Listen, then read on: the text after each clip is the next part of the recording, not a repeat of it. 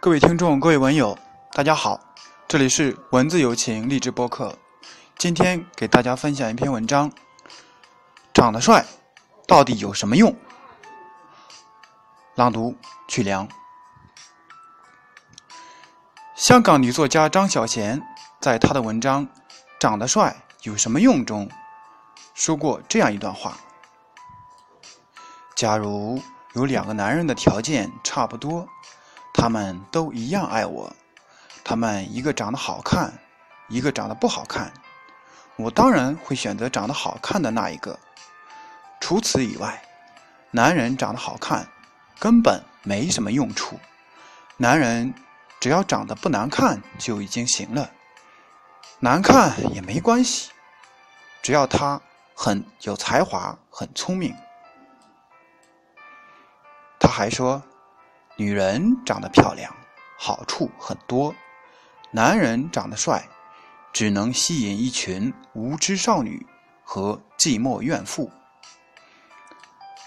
小编也曾听过某个女孩理由十足的说过：“其实一个男孩太帅了也没什么用，帅又不能当饭吃，最重要的是他能挣钱，能养家。”哇，听了让人感觉。好有压力。那么今天我们来讨论一下，男人长得帅到底有没有用？下面请听来自雾霭流金新浪博客的文章：长得帅到底有什么用？听腻了对帅哥的呐喊，看惯了对丑男的鄙弃，今天。我要来讨论一下这个迷惑的问题：长得帅到底有什么用？如今，帅哥的定义大致是：要长得玉树临风，身上不能有过多的脂肪，脸型要有弧度，棱角分明，要有浓密的眉毛、深邃的眼睛，要有高高的鼻梁。白白的牙齿，皮肤一定要白净。当然，拥有像古天乐那样古铜色的皮肤，那也是蛮帅的。